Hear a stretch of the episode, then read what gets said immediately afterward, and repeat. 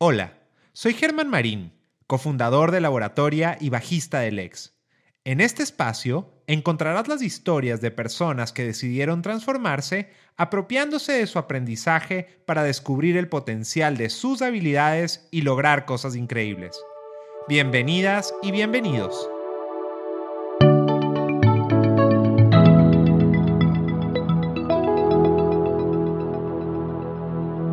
Este podcast es parte de los contenidos distribuidos por el Comité de Lectura en Perú.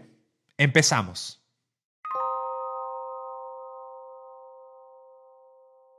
En Latinoamérica, aún hay muy pocas mujeres que han logrado ser CEO de una empresa. Una de ellas es Claudia Valdivia, que con más de 20 años de experiencia en finanzas y gestión humana, será la estrella de este episodio de la nueva orden. La trayectoria profesional de Claudia es impresionante. Su ascenso en el universo corporativo fue realmente meteórico y está cargado de momentos increíbles. Actualmente es la VP corporativa de talento del Grupo Breca en el Perú. Pero para llegar hasta ahí debió forjar primero un carácter muy especial, basado en el aprendizaje constante, la persistencia y la pasión por lo que hace. Esos valores fundamentales, Claudia los tuvo a mano desde muy niña. En casa, su familia formó en ella las referencias para luchar contra todo y lograr ser un ejemplo de cómo desarrollar una carrera profesional en un mundo liderado básicamente por hombres.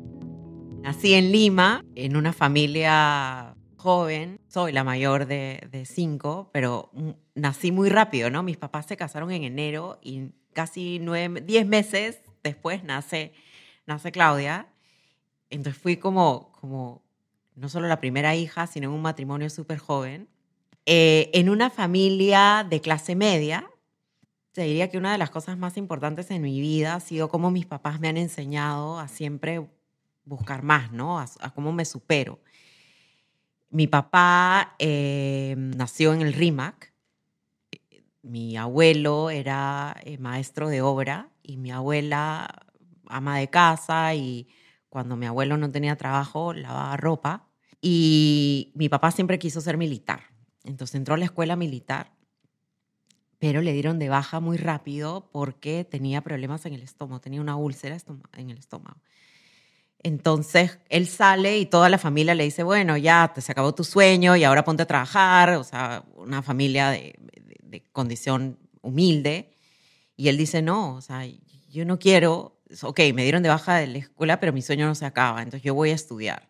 Y entra a la San Marcos, estudia contabilidad, se gradúa y para mí mi papá siempre ha sido un ejemplo de que nunca hay que detenerse en los sueños. Mi papá llega a ser socio de una de las Big Five de auditoría y eso ha sido siempre para mí un ejemplo brutal, ¿no? Porque te demuestra que incluso naciendo en una condición humilde puedes llegar a ser aquello que te plantees ser. Entonces, una historia muy bonita que se casa con una mujer de clase media, mi mamá sí, de colegio particular, como la niña bien, que conoce a este señor, eh, y creo que era la combinación perfecta, ¿no? El, el hombre luchador que quería salir de este entorno donde nació y quería superarse, y que encontró a la mujer que lo complementó porque eh, simplemente ella lo impulsó y le dio esas herramientas que de repente él no conocía porque no las tenía de cuando era chico y eh, ella buscó siempre el mejor colegio para nosotros. Vivíamos en Miraflores, o sea, un matrimonio joven, pero que vivía en, Miraflores, que se compró su casita, eh, que hicieron cola en la época del gobierno militar para que yo vaya al Vía María, porque se abrieron vacantes para gente, digamos, de la clase media, y entonces mi papá se amaneció una noche con muchos otros papás y pude entrar al colegio y, creo que ese fue el inicio del cambio en nuestra vida, ¿no? Entonces, eso es un poco cómo, nací, cómo, cómo nace Claudia, la mayor de cinco hermanos.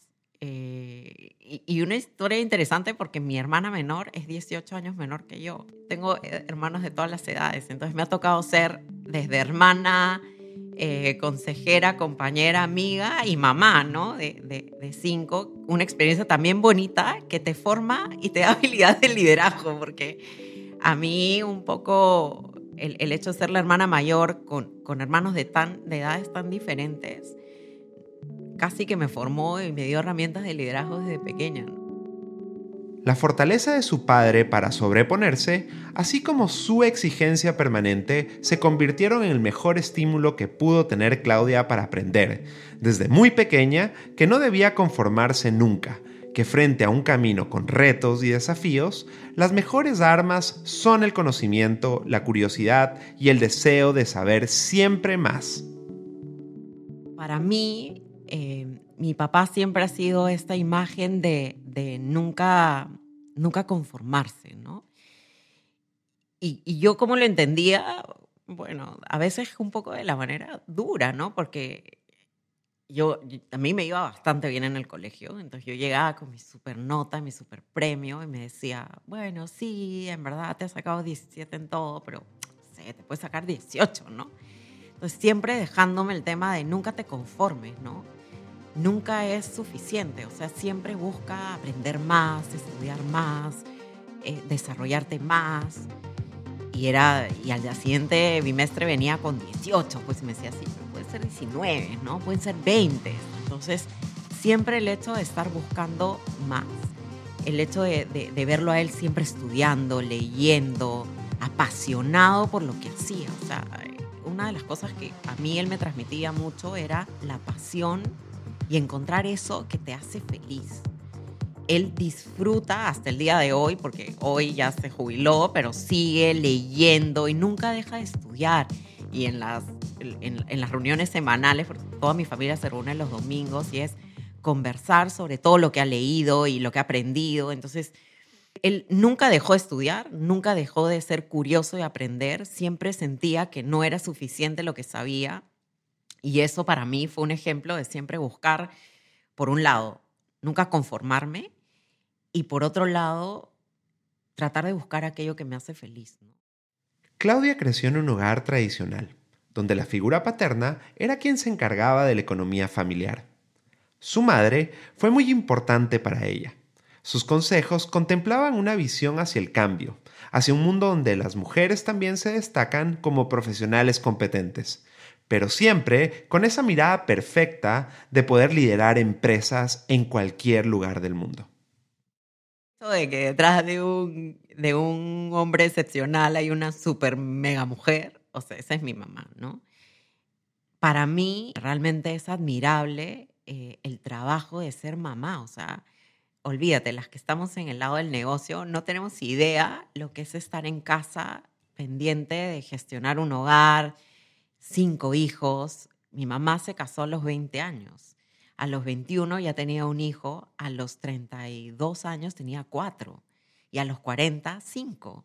Entonces, e, e, es impresionante en, el tiempo en el que vivimos hoy, cuando tienes 37, 38 y recién vas a tener tu primer hijo. Yo, decía, wow, o sea, mi mamá a mi edad ya tenía cuatro, ¿no? Y, y cómo, y, todos los que tenemos hijos sabemos que uno no te mandan al colegio de hijos, no, no hay una escuela para ser el mejor papá, ¿no? Entonces, creo que con la juventud que mi mamá tenía, gestionar una casa y además tener la responsabilidad de, cuatro, cuatro niños, tan joven y sacarlos adelante, realmente eh, eh, empujándonos, complementando a mi papá mucho en el rol, ¿no? O sea, mi papá, el, rol tradicional en esa época de ser el que provee y el que va, trabaja, trae y el que está mirando, oye, cómo te va en el colegio y te desafía y que te inspira y que tú lo ves como tu, tu rol model. Pero mi mamá, admirable, con, con con ser esa figura que está contigo todo el tiempo, soportando eso, que tu papá también te está transmitiendo desde el lado más profesional, ¿no? Y una de las cosas que mi mamá siempre me decía era, tú tienes que estudiar, tienes que tener tu carrera, tienes que trabajar, tienes que ser independiente, ¿no? No porque no le gustase el rol de mamá y estar en casa, pero sí porque también ella tenía una aspiración de vernos en un rol distinto. Como Claudia cuenta, ella es la mayor de cinco hermanos. La educación que recibieron de sus padres les permitió ser muy buenos profesionales y aún mejores personas. La influencia del papá fue notable. De los cinco, tres, incluido ella, estudiaron contabilidad. Pero vayamos poco a poco y detengámonos un momento en la época escolar.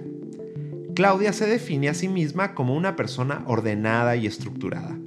En ese sentido, el colegio donde le tocó estudiar, el Villa María, fue perfecto, ya que esta casa de estudios era tan o más estructurada que ella.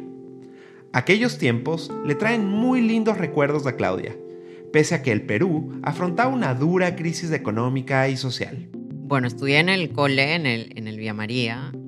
Eh, eh, cosas lindas del que me daba el colegio, la letra. no, todo el mundo me molesta, ya esto es anecdótico porque ven mi cuaderno y además hacíamos como super clases de Palmer, entonces la letra es perfecta y es como, oye, entonces se me María, ¿no? Sí. Es un colegio con mucha estructura, ¿no? Que, que yo creo que hay personas para, para determinados colegios. Yo, por suerte, era una persona muy estructurada. Soy una persona muy estructurada. Entonces, creo que el colegio a mí era perfecto fit, porque también era un, un colegio con mucha estructura. Entonces, ¿qué hizo? Fue evidentemente reforzar estas habilidades que yo tenía a nivel de, de, orden, planificación, y me ayudó muchísimo a ser organizada, planificada, que en la carrera y en mi vida profesional me ha ayudado bastante, ¿no? Para mí fueron años lindos.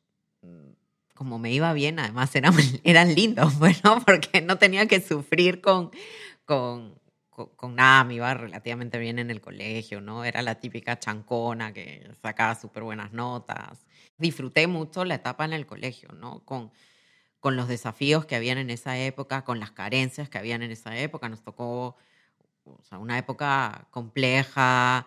Me acuerdo de estudiar, y, más en la universidad, con mi, linte, con mi, ¿cómo se llama? mi lamparín, oliendo a, a querosene toda la casa porque no había luz o bañándote con tu, con tu balde de agua.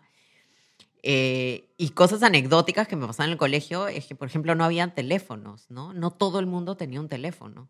Entonces, yo, yo no tenía teléfono. En, el, en el anuario, cuando terminó el colegio, nosotros, habíamos, mis papás se compraron una casa más grande y no teníamos teléfono.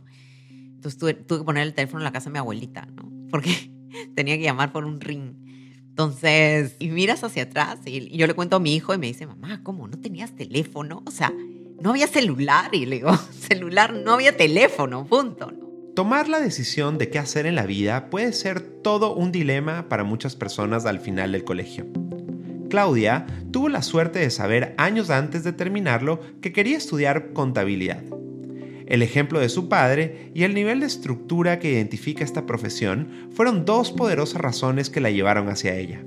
Sin embargo, luego de un tiempo en las aulas universitarias, tuvo una revelación que sería clave para su futuro profesional. Yo terminé el colegio sabiendo que iba a ser. O sea, yo no, no me acuerdo ahorita en qué momento, pero te diría que casi que cuando entré a secundaria yo sabía que iba a estudiar contabilidad y iba a estudiar contabilidad. Al principio no sabía mucho de qué venía la contabilidad, pero mi papá era contador y yo iba a ser contadora como mi papá, ¿no?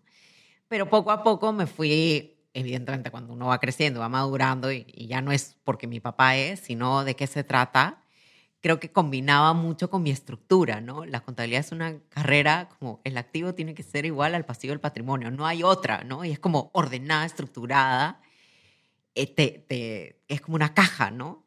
Y, creo que eso en ese momento hacía mucho sentido con lo que yo quería. ¿no? Me gustaban los números, me gustaban las letras, no era una carrera solo de números, tenía mucho de letras. Y llegó el momento de decidir a dónde iba a ir, ¿no? a qué universidad.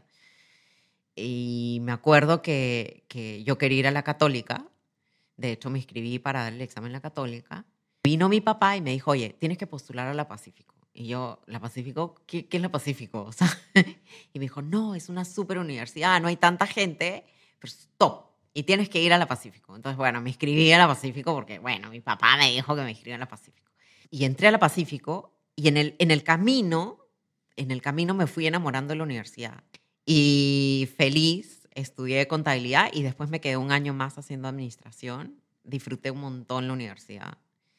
Descubrí que, que, que creo que cuando uno tiene 17 años y en el camino previo también, es difícil estar 100% seguro de lo que quieres hacer. Porque, porque en verdad no, conoces parte, pero no lo sabes hasta que no lo vives, ¿no? Y bueno, todavía estás en un proceso de, de madurar, ¿no? Pero yo eh, creo que elegí la carrera perfecta para mí. Lo que sí me pasó en el camino es que me di cuenta que me encantaba la contabilidad, me encantaba la administración, pero no me veía en un rol de contador en mi vida. ¿no? Sentía que esto era un medio para llegar a algo más que era lo que yo quería. Y, y ahí empieza un poco mi viaje de, oye, no, yo no quiero trabajar en contabilidad, o sea, no quiero ser la contadora de una compañía. ¿no? Y, no porque, no, porque no, esté, no sea bueno ser la contadora, me parece espectacular. Simplemente lo que yo descubrí en mi viaje con la administración, que lo que yo quería era gestionar, ¿no? Y gestionar más desde un lado personas que eh, necesariamente un, un, libro contable o un estado financiero auditado. Claudia se empezó a dar cuenta que el recurso más valioso de una organización son las personas. La contabilidad seguía gustándole, pero la experiencia que vivió en esos años le mostraron que su destino laboral estaba más en la gestión humana que en los libros y números. Pero no fue inmediato. Tuvo que empezar desde cero, poco a poco, a labrar ese camino que la llevó a distintos trabajos, a adquirir conocimiento y a hacer descubrimientos que cambiarían su vida profesional y laboral para siempre. Me di cuenta cuando hice administración que podía hacer recursos humanos, que podía haber eh, finanzas, que podía haber eh, digamos, un ámbito muchísimo más, más grande que solamente el tema contable. Entonces digo, oye, si yo me meto a hacer una carrera en contabilidad y me empiezo a construir ahí, va a ser difícil que yo pueda saltar hacia una carrera eh, mucho más holística, mucho más grande, ¿no? Inicialmente yo lo que pensaba, em, y, y de hecho me pasa estando en la universidad, yo empiezo a enseñar empiezo a enseñar en la pre-Pacífico primero y descubro que me encanta este contacto con las personas, ¿no? Digo, bacán, y encima jóvenes, súper divertido. Después enseñó en la universidad y después me fui a trabajar con mi papá. Mi papá tenía una firma de auditores y empiezo a trabajar, eh, que además es una historia súper divertida, porque mi papá me hace empezar desde sacar fotocopias y anillas. Entonces empiezo a trabajar y empiezo a probar ser auditor externo de, compañías, o sea, empiezo a ir a visitar clientes, empiezo a ver. Entonces yo dije, oye, a lo mejor eh, este rubro de auditoría externa me puede dar una mirada más global y asesorar a una compañía desde el punto de vista, con ciertas cosas contables, porque el auditor externo parte de la contabilidad, pero no encasillado en un rol de contador. Entonces dije, a lo mejor este puede ser un un área en donde yo me podría eh, especializar. Y ver, en ese momento me ofrecían en Arthur Andersen, ¿por qué no te vienes a trabajar con nosotros? Y ahí viene un punto de inflexión en mi vida, porque yo empiezo, en la previa conocí al que ahora es mi esposo, empezamos a salir y en, en el camino me ofrecen, me llaman para una entrevista en se iba a abrir una posición nueva, una compañía nueva, estaban buscando, tenían al gerente general y el gerente general estaba buscando un analista financiero. Y un amigo les habla de mí. Y yo dije, no, ni hablar. Yo ya tengo como muy claro que lo que quiero es auditoría externa y ya he estado probando. Y, y mi, no, mi enamorado en ese momento, hoy mi esposo, me dice, oye, ¿por qué no vas y escuchas? ¿no? Y, y ves yo decía, wow, pero es empezar de cero. Y ya fui como que llevo dos años haciendo auditoría externa y como que esto es lo que quiero hacer, pero ok, anyway, vamos a ir a ver. Me enamoré del rol, me enamoré. Era empezar otra vez de cero, analista financiero, empezar a los 26, 27 años, otra vez a construir una carrera, pero con un potencial enorme en un grupo que en ese momento lo único que tenía era dos o tres empresas, no lo que es hoy día. Y siempre digo que José, mi esposo, fue el que como que me dio el empujón y tuvo esa visión de, oye, aquí, aquí es donde deberías estar. Eh, y en ese momento mi vida cambió completamente. Así empezó la carrera de Claudia en Intercorp, donde estuvo buena parte de su vida profesional. Su paso por este grupo empresarial La nutrió muchísimo, pues le tocó trabajar en distintos rubros como real estate, seguros y banca. Para ella, la palabra oportunidad es muy importante en el desarrollo profesional de una persona, pero las oportunidades no aparecen por sí solas o por arte de magia. Son consecuencia del trabajo duro y dedicado, pero también de estar en el lugar y en el momento indicado. En el caso de Claudia, las oportunidades fueron un elemento determinante para crecer y llegar hasta donde hoy se encuentra. Estuve hasta el año 2017, o sea, como 19 años. Estuve fuera dos años, pero nunca me, me desligué completamente del grupo. Entonces siempre cuento esos dos años como si hubiera seguido en el grupo, que es cuando estuve estudiando fuera el MBA. Entré joven a transformar mi vida y mi carrera, porque yo creo que eh, eh, mi proceso en Intercorp no solamente transforma profesionalmente, sino también personalmente. Yo tenía este ejemplo, este, mamá, papá, ¿no? Y, este entorno que siempre me, impulsaba a buscar más. Creo que combinaba muy bien con la filosofía del grupo, que era estar muy orientado al logro, conseguir, desafiarte, no quedarte contento, cuestionarte y siempre buscar más, ¿no? A mí me dio, eh, por un lado, muchísimas oportunidades de crecimiento, porque yo entré a un rol y en función a mi desempeño fui creciendo y se me, se me presentaron nuevas oportunidades. Siempre eh, hay que tener, creo, dos cosas, ¿no? Por un lado, hay que hacer las cosas bien. O sea, creo que el, el talento no se promueve ni se desarrolla si, si no hay esa materia prima que es que uno tiene que hacer las cosas bien y tiene que mostrar que genera valor. Pero también es cierto que eh, influye algo en dónde estás, el momento en el que estás y en qué entorno te mueves, ¿no? El exposure que te dan. yo tuve mucha suerte de estar en un entorno en donde me vio mucha gente.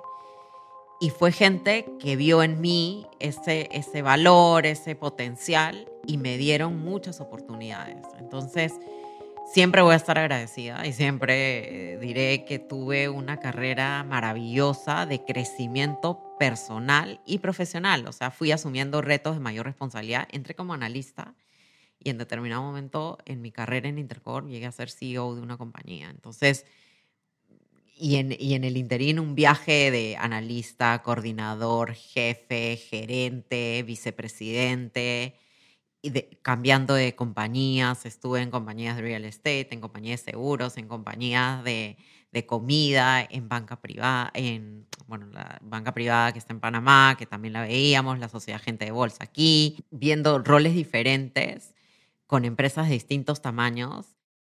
La pasión que Claudia tiene por la gestión humana es también resultado de los aprendizajes logrados durante su trayectoria y de las buenas prácticas que pudo observar. Por ejemplo, la búsqueda del talento en base al potencial por sobre la experiencia fue clave y evidente más de una vez en su propia experiencia saltando de responsabilidades. Tener siempre estas oportunidades independientemente de si tú lo has hecho antes, creo que era visionario porque hoy uno busca gente por el potencial que tiene, no por la experiencia que trae.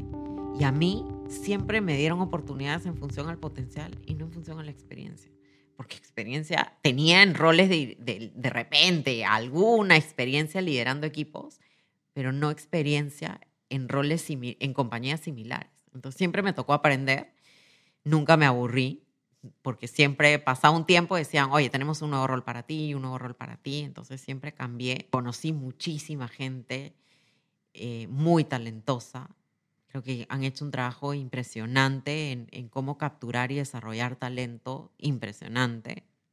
Creo que fueron eh, nuevamente visionarios y anticiparse a, lo que, se necesita hoy, ¿no? Y construyeron, y fue un, viaje lindo, eh, una experiencia muy bonita en, mi carrera. Eh, y siempre, siempre con recuerdos súper bonitos de todo lo que aprendí en, en el grupo, ¿no?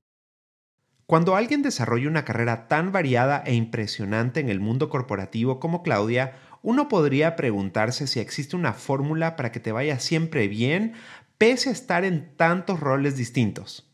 La respuesta es sí. Para Claudia hay dos elementos cruciales en este proceso. Yo creo que hay dos cosas que han funcionado muy bien en, en, en mí en mi experiencia personal. La primera, con quién voy a trabajar, ¿no? Y, el entorno que, que, estaba a mi alrededor, empezando por el jefe que iba a tener.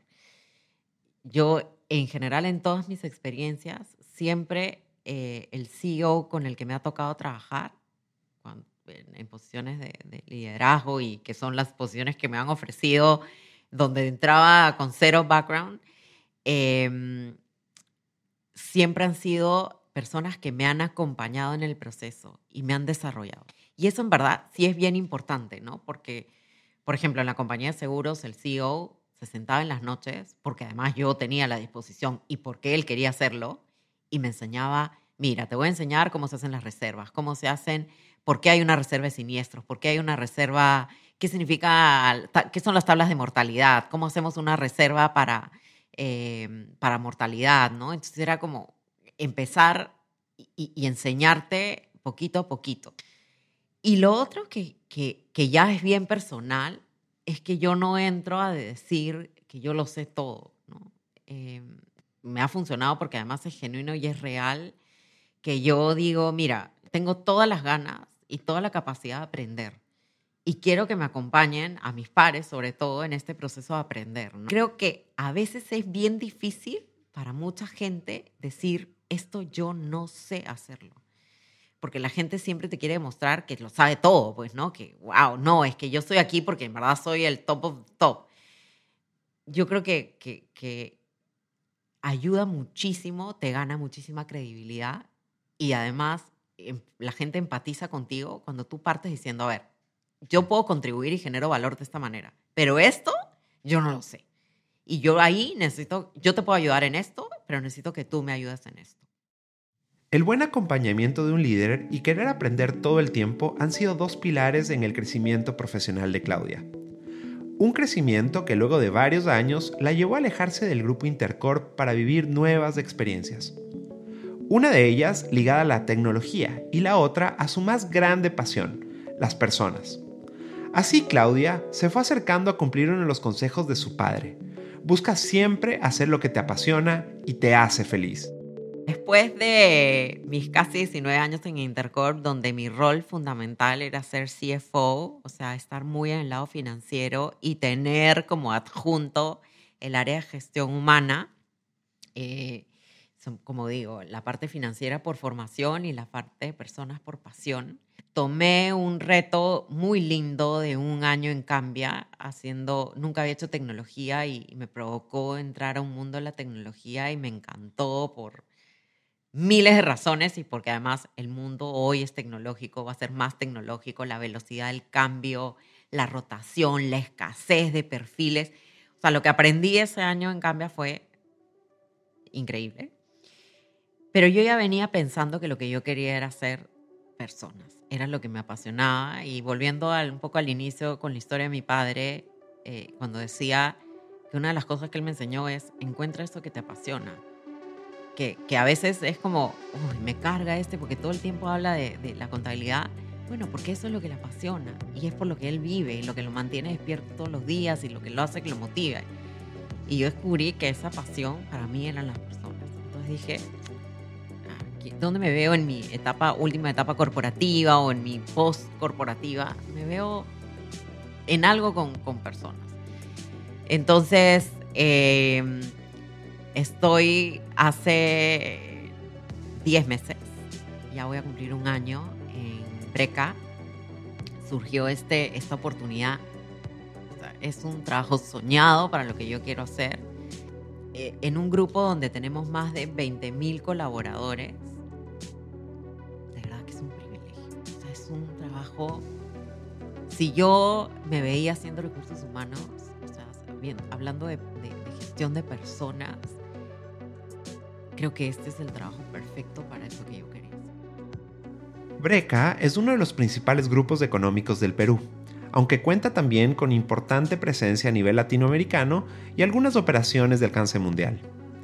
Claudia es la VP corporativa de talento, donde pone a las personas siempre como centro del negocio, pero su experiencia financiera también juega un papel importante en esta ecuación. Cuando hablo de, de, un poco mi rol en el grupo y por qué vengo al grupo, em, creo que no hay mejor momento hoy para, en el mundo en general para, para estar en una posición de recursos humanos. ¿no? La gente a veces le rehuye, no es la posición más sexy, no es la mejor pagada. Todo el mundo me decía, tú estás loca, o sea, eres CFO, o sea, los CFO ganan súper bien. Después del CEO, el comercial y el CFO son los que mejor ganan. El, el, la persona de HR, no, esa, esa no es la que más gana, al contrario, ¿no? Eh, y yo le decía, bueno, pero es que esa es justamente la oportunidad y dónde tenemos que cambiar. Yo lo que creo es que el mundo está cambiando de manera vertiginosa. Las personas siempre han sido el centro de los negocios pero probablemente, y es real, que las personas que lideran a las personas no han sido las personas más relevantes dentro de una estructura, eh, digamos, del senior management de una compañía. Y efectivamente no las mejor remuneradas. ¿Qué aporto yo? Esta visión de negocio que probablemente no necesariamente tienen todos los que, que vienen de, de, de, una formación más tradicional de recursos humanos. ¿no?